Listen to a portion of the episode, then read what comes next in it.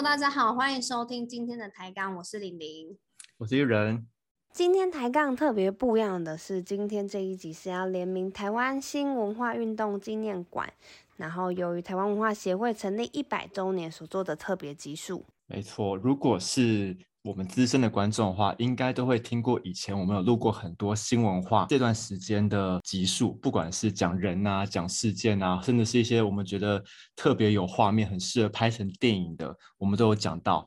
所以讲起来，我们应该也算是新文化运动的资深粉丝啊，对，资深粉丝，所以找我们录这一集其实算蛮适合的。应该找对人，应该找对人了吧？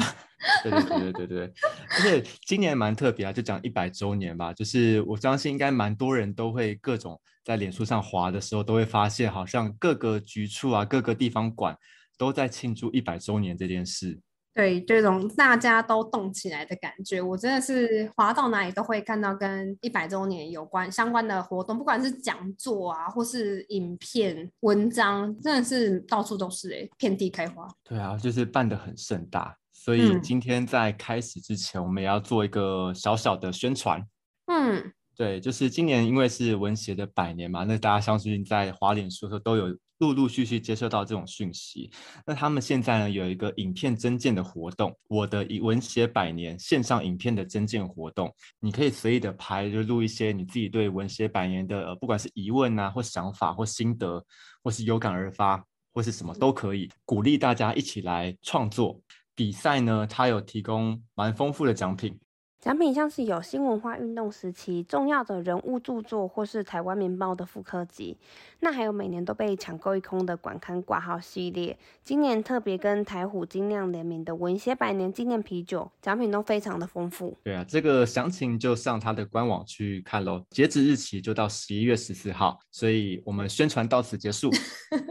给大家大家不要放弃这个机会，就是去投你们的作品。我们讲完之后，我们以前讲过很多新文化的相关主题，那今天呢，我们就会讲一点比较特别的，就是关于音乐这个主题。嗯哼，那从音乐这个主题呢，我们要聊聊，就是我们现在这个时候啊，来问一下玲玲，嗯。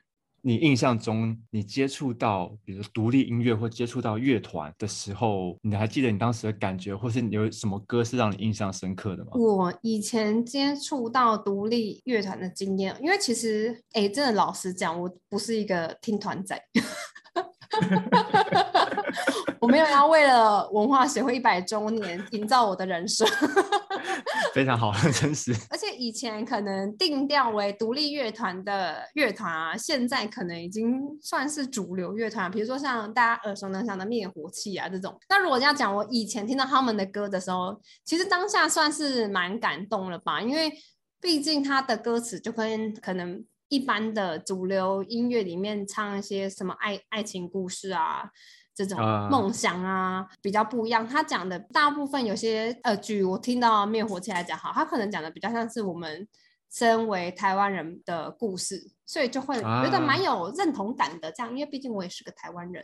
哇，讲的规模庞大，就是撇开，反正也没有这个什么什么听团仔的人设。那你嗯听到这个团，跟你对这种类型的音乐，你会有什么样的感觉？觉得他们是一些叛逆、留长发、刺青、喝酒、不务正业以。前讲到那种独立乐团，就会觉得他们好像一定要嗑药之类的，就是嗑药啊、刺青啊，然后要穿的很非主流啊，这样就是就是一些要穿的就没有人看得懂这样，然后要很瘦，嗯因为没有人看得懂的衣服，就要越瘦的人穿才会好看。乐团仔刻板印象，对乐乐团仔的刻板印象，这样讲的那个内容都要很让人觉得高深莫测，这样聊天的内容。嗯那玉人你自己对就是独立乐团的印象是什么？你因为你看起来就一副跟独立乐团是同一挂的人。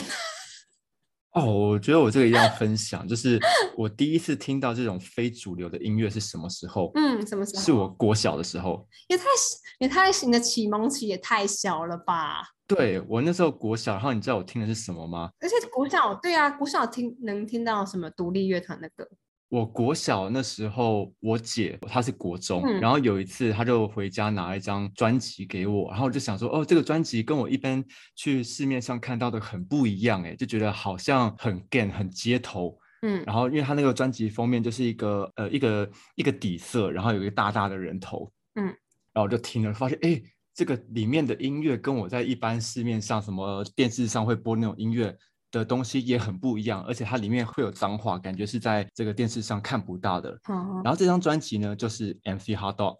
哦，居然是 MC Hot Dog，你看吗？是不是以前非主流，现在都变主流了？对，然后那个时候就是他的第一张专辑，就让我来 rap。然后那时候听的时候，我觉得哇塞，这件事情我好像听的这个音乐，我自己都哭了起来。可是你知道那时候我听到这个音乐，我对这个人是谁，跟他到底呃想要干嘛，是完全一点概念都没有的。嗯哼，但是我就觉得它是一个跟呃市面上能接触到的东西不一样。我还记得那时候我在国小的时候，那班上我们班导师是很鼓励大家带着 CD 啊或什么，我们中午吃饭的时候或午休的时候可以放，嗯，然后我就把 MC 哈都带过去。同学有有觉得很震惊吗？应该同学也都是第一次听到这种类型的音乐吧？对啊，第一次听到，可是我印象好像大家没什么反应，因为大家根本也没人去理他，就是没嗯什么在听，把它当做一个背景音乐而已。嗯所以我我记得我第一次印象接触到这件事情，虽然我不知道他到底要干嘛，可是我有隐隐约约他跟我接触得到的东西，或是他想传达的东西是不太一样的。嗯嗯哼然后后来是一直到大学的时候，嗯才开始真的比较常去，不管是音乐季啊、音乐 live house 啊，跟接触到独立乐团的音乐。然后也是因为我当时去修了政治学，里面有一门课叫做摇滚乐与当代政治。嗯其实我那时候印象还蛮深刻，就是依照他们什么摇滚乐的发展史啊，然后听完之后，然后会跟我朋友分享。嗯，我那时候被我的朋友一句话给惊呆了，你朋友跟你说什么？因为他说你这样好崇洋媚外。你知道那个时候是是完全没有自知的，就是你觉得哦，我投入在那个世界，对啊，而且重点是你是满怀喜悦的跟他分享一件你很热爱的事情。对，然后就是他那一句话之后，我开始去想一件事情，就是哎，我听的这些音乐里面，台湾到底有没有这样子的东西？嗯，那也算是你同学一棒打醒你。有一点像，有点像，有点像，然后就发现说，哎，其实有哎，只是我以前没注意过。嗯而且它里面就是传达了很多的东西呢，就是有别于市面上那那些东西呢，我在国外的摇滚乐里面或是音乐里面，他们其实有讲过类似的东西，只是毕竟是自己土地长出来的东西，他讲的东西可能更地道、更贴嗯近我们的生活。嗯对，所以我大概接触的故事大概是这个样子。嗯不过我们要讲出来，包括我啊，包括玲玲啊，刚刚我们分享我们自己第一次接触的这种事情，其实我们隐约都有感受到这些东西，它跟我们一般接触到的比较商业、比较主流的东西，它都是传达出一种比较跟时代不太一样的声音。对，通常都是跟那个年代有非常相关的渊源。这件事情啊，我们大概就可以从一直往前追溯，一直往前追溯，一直到一百年前的日治时代，从这个时候当做一切的开始。开始，我们要先回到一百年前啊，大概一九二零年代的时候，其实那个时候还没有流行歌这个概念。流行歌这个概念呢，只是到之后的十年才会出来。那那个时候大家都在听什么嘞？那个时候你可以想象，就是陆陆续续有一些汉人来到台湾啊，他们听的东西都是一些比较像歌仔戏那种调调，而不是朗朗上口的流行歌。哦，就像一些民俗记忆那种搭配的歌曲这样。对对对对对，嗯然后也就是在他们有这些精英们去成立文化协会之后，开始了新文化运动。这个时候呢，就出现一个人叫蔡培火，因为他原本就有一些音乐的背景，然后他可以自己作词作曲。他那时候就做了很多首关于台湾人意识的歌，譬如说我们以前也有介绍过，像台湾自治歌啊，或蓝台湾啊，他做的这些事情是一种呃从下而上的一种文化反击的感觉。因为蔡培火唱的歌都比较像是属于底下阶层人民的心声，这样吗？对，而且他算是首批一个在歌曲里面就是讲说，哦，我们是台湾人，我们应该怎么样？就是突然发现，哦，透过歌曲发现，哎，对我们是台湾人。哦，就是我们的歌曲不是只有外来的，也有台湾自己本地的歌曲。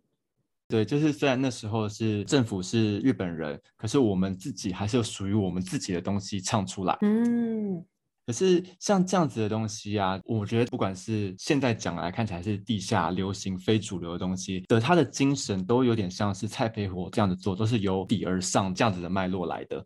一九二零的时候啊，我们去查一下，一九二零在美国流行的歌是什么呢？其实它也是一种由底层上来的一种文化反击，因为它那时候在大家最流行、卖最好的，反而是黑人唱的灵歌啊、工作歌改编出来的歌，因为那时候的白人阶级呢，听的都还是一种曲式会比较固定、节奏感没有那么强的音乐。对，所以黑人的歌曲是相对，如果相对有灵魂的吗？就是像林歌这么有灵魂，哎，真的，其实他们那个林歌就是更有节奏性，然后会有一点黑人吟唱的方式的歌曲。例如那时候有一首歌非常热门，它的歌名呢就叫做《It's Right Here for You》。你现在听到的话呢，他会觉得很容易联想到说啊，这可能像是一九三零四零那个老情对老情歌，然后它会有黑胶那种滋滋的声音。可是你就想想看，就是那时候是国际上一九二零流行的音乐，但是过了一二十年之后，它慢慢的流入到亚洲，到当时的台湾啊，或是中国。对，然后所以这个时候也可以讲回来，那个时候台湾文化协会啊，就是在接受到国际思潮之后，在台湾有一些不同的不断的融合，所以。经过了大概十几年之后，开始有一种很像跟世界接轨的音乐出来，就算慢慢从国外流行到亚洲来了，这样也算是说，哎，我们台湾跟国际的步调也没有落后太多，接上，对对对，也接上也接上。像有一个乐团叫做泥滩地浪人，然后他的团长呢，就是对，也是对台湾的音乐啊什么研究研究蛮深的。他有一次就有聊到说。一九三零的时候啊，那时候台湾的音乐跟世界是很接轨的。他就举一个他们有改编过，然后也很知名的歌，就是《望春风》。他就说。那个时候最一开始的《望春风》的版本哦，他可以听到背景音乐有一个清脆，像是吉他的伴奏的声音，就是不是乌克丽丽，可是他们一听就可以知道说那个是只有在夏威夷当地的乐器。然后所以意思就是说，当时他们在录制《望春风》的时候，他们的取材。就是从国外，不管是引进这个乐器呢，或者是取样这个音乐，他们的思潮是跟着跟着国际走在很前面的。代表他们有接触到国际上的这个流行，所以才有办法创作出这种背景音乐是由国外的乐器做出来的曲风。对对对对对，而且他也跟我分享，虽然还不确定，他推想也有可能呢，就是因为《望春风》它的最一开始版本那个风啊，它听起来是比较有一点慵懒慵懒的感觉。也有可能他们就是为了想要塑造这种慵懒的感觉，所以特别去取材夏威夷的乐器，然后让整个乐曲听起来是呃像夏威夷那样子，就是慵懒、慵懒舒服的。听到我就觉得哦，真的假的？太用心了吧！就台湾居然有这个时期跟世界同。就我们可以有这样子版本的《望春风》，就是当时有一群人非常努力的成果。接下来就是一直到一九三零的台湾，那个时候他们创作了非常多这种到现在都耳熟能详的歌，比如说像刚刚讲的《望春风》啊，《雨夜花》《月夜愁》啊。那时候的歌曲呢，通常来说都是比较悲伤的，比较凄凉的，因为他们在觉得啊，台湾人命运真是凄惨。一九三零那个年代，是不是那时候正战争时期啊？快要了，已经有那样子风雨欲来，准备也开始要要跟台湾人征兵了。我们刚刚讲的这几首当时热门的曲目，就在打仗之前，他们就会把这些台湾人耳熟能详的歌全部都改词。改词吗？你说用一样的曲调，但是写不一样的词上去？对，然后他们写这个词呢，就是鼓励大家台湾人一起来当兵。哦，因为他们需要台湾人去，嗯，当他们当当当，你想说当什么？说出来，当炮灰。对，所以就是他们会把这些歌曲啊，全部都当成招兵歌曲。哦，哼哼哼，鼓励大家去从军啦，这样。对对对对，就是这个意思。所以你想象那个时候歌曲、流行音乐对台湾人民的影响已经是蛮大的了。所以才会由下而上，由政府觉得说，哎，我可以改编这个东西来吸引大家注意。嗯，哦，这个事情很像什么？知道很像那个，很像就是什么？哦，我们觉得年轻人喜欢玩乐团，喜欢跳舞，然后政治人物就会拍一堆，他们也跟着玩乐团，然后跳舞这种感觉。你就说霹雳舞社协会的社长这样吗？协会长之类的之类之类之类的，有点那种感觉，有一点有一点有一点，就觉得哦，因为他觉得用这种话好像感觉可以跟我们讲一样的语言，所以就会可以借此拉近我们之间的距离，这样。对对对，就是这种感觉。可是我们现在年轻人就是比较比较跳，很跳。嗯。如果你只学到表面功夫的话，大家就会知道说，嗯，这个不不到位。对，或是如果你超厉害，比如说这个霹雳舞会长突然来个头转，大家就可能哦，很猛很猛很猛。Respect。对对对对对对。可是没有啊，所以我们就觉得，嗯，好像不太一样。只学到表面，没有学到精髓的。嗯。对，然后我们就讲回来，就是。从一九二零开始有这样这样子的音乐，然后一九三零他们开始因为自己呃台湾的音乐算是发扬光大之后，开始被介入改编，然后再之后呢，打完仗了，日本政府离开，然后到国民政府来。这个时候就是一个很尴尬的时候，这是一个交接的时期吗？对，是因为交接的时期，然后一方面来了国民政府，他们就会觉得很多事情台湾人你不应该这样做啊，比如说那时候做了，哎，觉得你不应该从事日本的性啊，你的习俗、你的动作，你不应该像日本人啊，所以他们都希望大力的阻止这样的行为。嗯哼，对，这个时候呢，在呃民间的流行上面就会出现了很多的混血歌曲。这种混血歌曲呢，就是由日本的曲调，然后谱上中文的歌词。嗯，对，里面我觉得最有代表性的呢，就是《黄昏的故乡》。哦，《黄昏的故乡》。对，以前我们也介绍过这首歌。嗯，因为它就是在后来的党外时期的地下国歌，所有在这个离乡背景离开台湾的这些党外人士呢，都会唱的这首歌，听了都会掉眼泪。这个时候呢，就国民政府来台嘛，然后一直一直到了一九六五年的时候，这个时候因为发生了越战，然后台湾里面就出现了很多的美军，就因为来了很多美军，台湾的乐听习惯就跟着美军美军一起改变了，对，改变了，因为毕竟那时候当时是戒严嘛，你没有什么对外接收外界国际的资讯，就是已经跟一九二零的日本是不一样的，对，那他们就听了很多国外流行歌曲。然后那个时候呢，就台湾人开始也会去听到这样子的美国告示排行榜的歌，试着去 cover 那些歌。嗯，对。可是这个时候呢，还不会有什么地下乐团呐这种名词出来，那时候都叫做合唱团。哦，所以以前的合唱团跟现在我们讲合唱团是不一样的东西。对啊，现在我们听合唱团讲的好像很怂一样。为什么很怂？你干嘛这样？不会，还是只有我自己觉得。只有我自己觉得吗？对，只有你自己觉得。其实我自己觉得，因为我觉得合唱团 感觉就好像有点俗气俗气的。那个时候觉得，没有合唱团听起来感觉有一点知性，跟我们觉得的独立乐团的那个风格很不太一样啊。你对对对，你比较会讲话。很多合唱团的人在听这个节目哦。对对，不好意思，不好意思。对啊，就是那种感觉，你代表那种感觉很很新潮的。可是合唱团这个名字好像没有那么前卫新潮的感觉，保守一点。对对对对对。然后那时候呢，台湾陆陆续续组了很多不同的合唱团，然后去 cover 歌啊，唱一些国外的歌曲。然后这个时候又有人不爽了，就为什么又有谁不爽？李双泽大大不爽哦。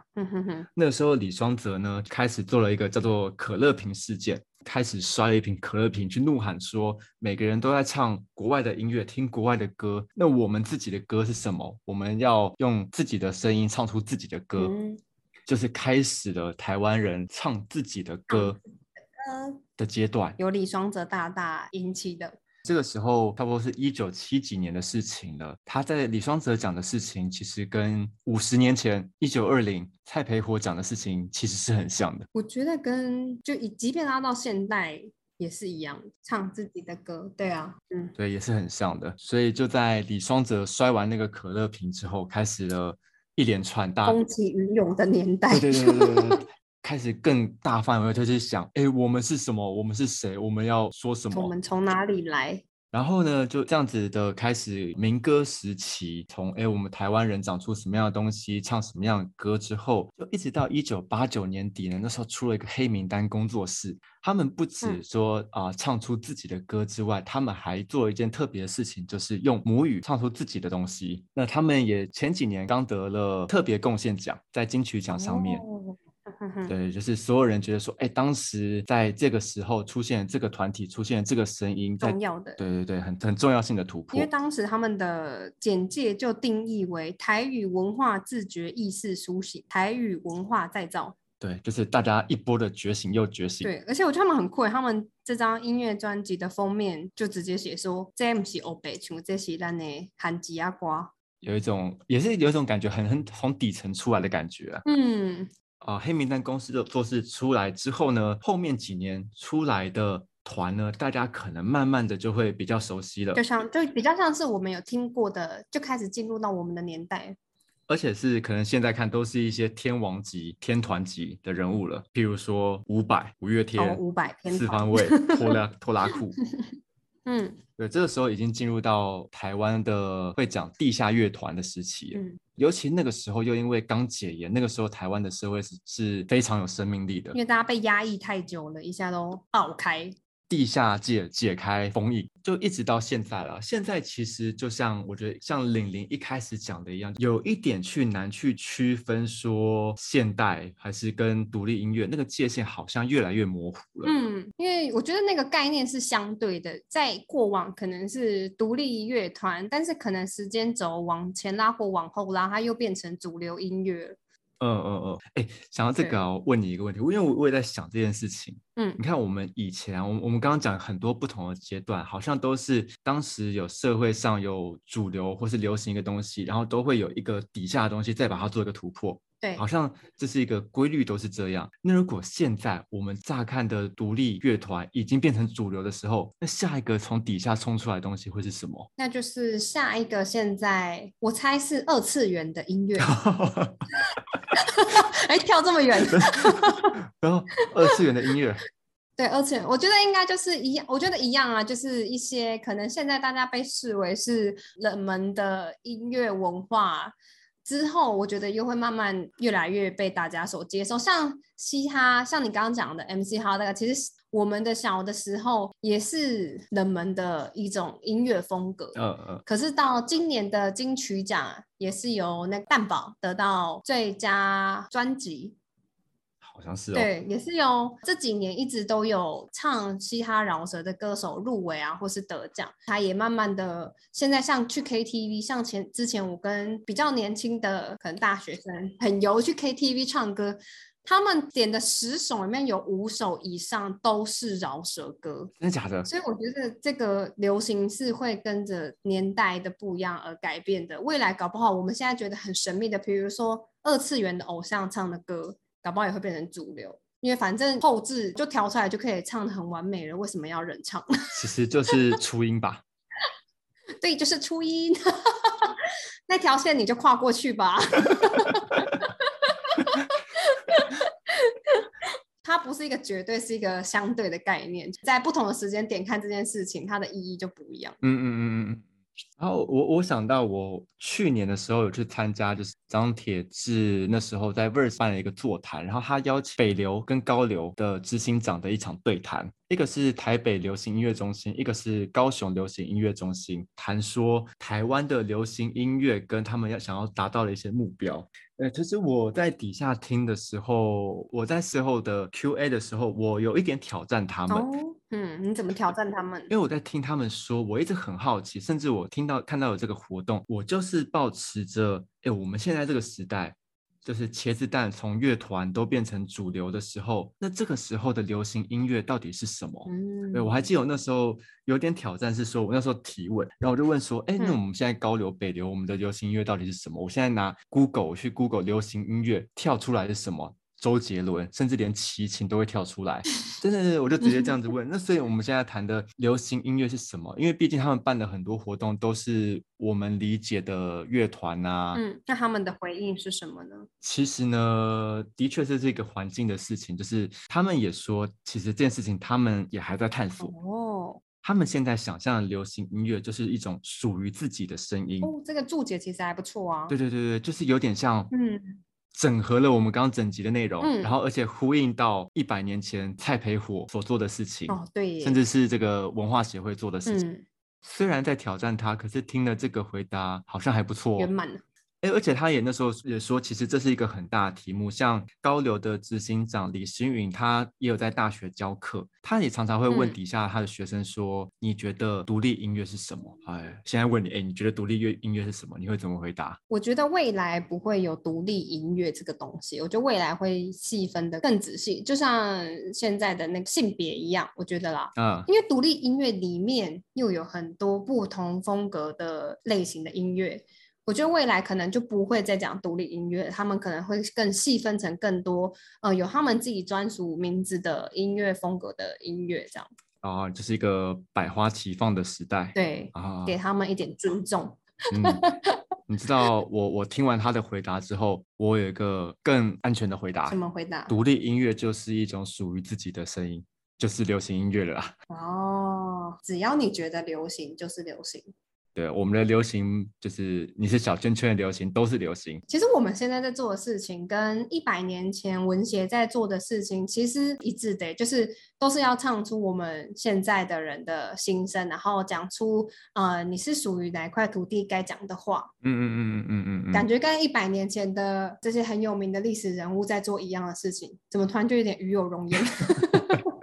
是一种传承接棒的概念，所以我觉得这一次新文化运动纪念馆所办的这个活动，就是我觉得蛮有意义的，因为在继续接棒给下一代或是更多的台湾人延续这个精神。